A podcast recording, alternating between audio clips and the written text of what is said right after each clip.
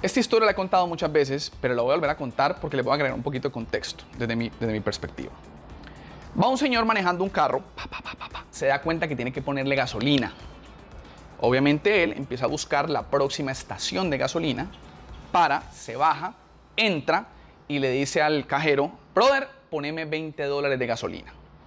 En ese momento que le pasa el billete, el señor escucha un chillido. El chillido es más o menos así, así, más o menos así. Obviamente el señor le llama la atención y le pregunta al cajero, brother, ¿qué, es eso? Es como un chillido, ¿no? Si lo escuchas. Y el cajero le dice, sí, sí, sí, sí, efectivamente, mira. Eso es un, es un chillido de un perro. Ahí está en la esquina, ¿lo estás viendo? Es un perrito, ahí está. Y el man le dice, sí, pero ¿y por qué chilla? ¿Por qué chilla? Mientras le preguntaba, él seguía escuchando.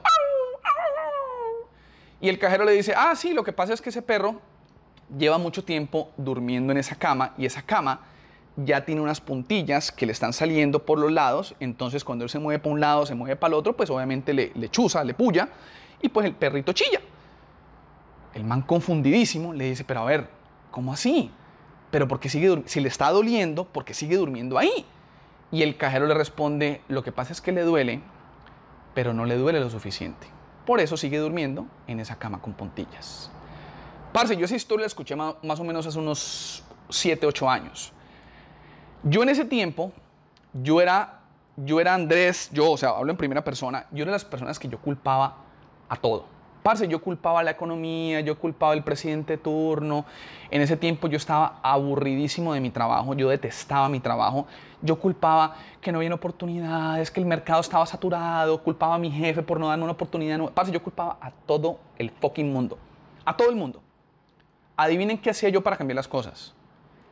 Nada nada. Me quejaba todos los putas días y no hacía nada. Nada para cambiar las vainas. ¿Qué era yo? Un perro durmiendo en una cama con puntillas. Me quejaba y me quejaba y me quejaba, pero seguía durmiendo en la misma berraca cama. Recuerdo que a mí esa historia me impactó mucho porque me hizo como reflexionar hacerme, a cuestionarme, ¿no? A ver, André, listo, las cosas están malucas, sé que estás aburrido, económicamente, parce, yo, no, marica, yo estaba, uy, parce, pelado. Pero me preguntaba, ¿no? Empecé a cuestionarme, bueno, ¿qué estás haciendo para cambiarlo? A ver, empecemos por el trabajo, ¿no? Yo me recuerdo que en ese tiempo una de las cosas que a mí más me dolía era mi trabajo, yo odiaba mi trabajo. Y empecé a preguntarme, ¿cuántas veces has aplicado para otro trabajo? ¿Qué estás haciendo para cambiar tu realidad que te puedas conseguir otro trabajo? Yo no estaba haciendo nada. Entonces en ese tiempo empecé a hacer cosas diferentes. Cuento largo para hacerlo corto. Yo me voy de Miami. Yo en ese tiempo vivía en Miami y termino yéndome de Miami. Yo recuerdo que una de las razones por las cuales yo me fui de Miami, que lo dejé todo, dejé mi comodidad, dejé mis amigos, dejé la ciudad que yo conocía por 14 años, dije, ¿sabes qué? Me voy a levantar de esta cama con puntillas de Miami y me voy a ir. Agarré mi perro, agarré mi mujer y me fui de Miami. Termino en Atlanta. Obviamente esa fue como mi primera esa fue mi primera levantada de esa cama con puntillas en Atlanta. Mucha incertidumbre, yo acá no conocía a nadie, comenzar desde cero, pero en Atlanta obviamente empecé a cambiar algunas cosas. Yo, por ejemplo, yo, yo no leía, parce. Yo no me leía un libro ni porque me, lo, ni porque me pagaran. Empecé a leer. ¿Qué, ¿Qué leer? Me levanté de la cama con puntillas, empecé a hacer algo diferente. Empecé a escuchar audios. ¿Qué es eso? Levantarme de la cama con puntillas. Empecé a hacer cosas diferentes. Eh, empecé, por ejemplo, a ir a estos, a estos seminarios que son como medio raros. Uno, yo en ese tiempo yo iba a seminarios ¿no? donde la gente brinca y la gente baila y, uno dice, puta, ¿qué culto es este tan raro? ¿Qué es eso tan raro? Esta gente sí es como extraña. ¿Qué hice yo? Eso para mí era levantarme una cama con puntillas. Y en esos seminarios, en, eso, en ese entorno, fue donde por primera vez conocí a mis socias. Cuento largo para hacerlo corto, siete años después, hoy en día tengo una agencia de seguros, tengo mi propio negocio Vivo feliz construyendo lo que hago junto con mi esposa porque me encanta. Pero todo a qué se debe? Que hace siete años me levanté de esa hijo de puta cama con puntillas.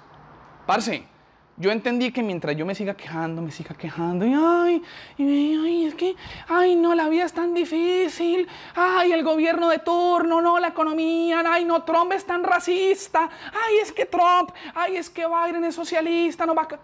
¿Qué es eso? ¿Qué es eso, parce? ¿Qué es abogada? Eso es seguir durmiendo en una berraca cama con puntillas. Levantes esa cama, eso es lo que yo entendí. Andrés, levántate de esa cama, deja la estupidez, deja la bobada y anda a hacer cosas nuevas. Hace vainas nuevas, empieza a crear una, una realidad diferente.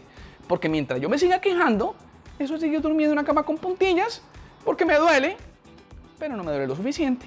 Así que mi gente, no sea un perro durmiendo en cama con puntillas. Levantes esa cama y vaya a buscar una cama nueva. Ah, ahí les dejo muchachones. Nos vemos. Bye.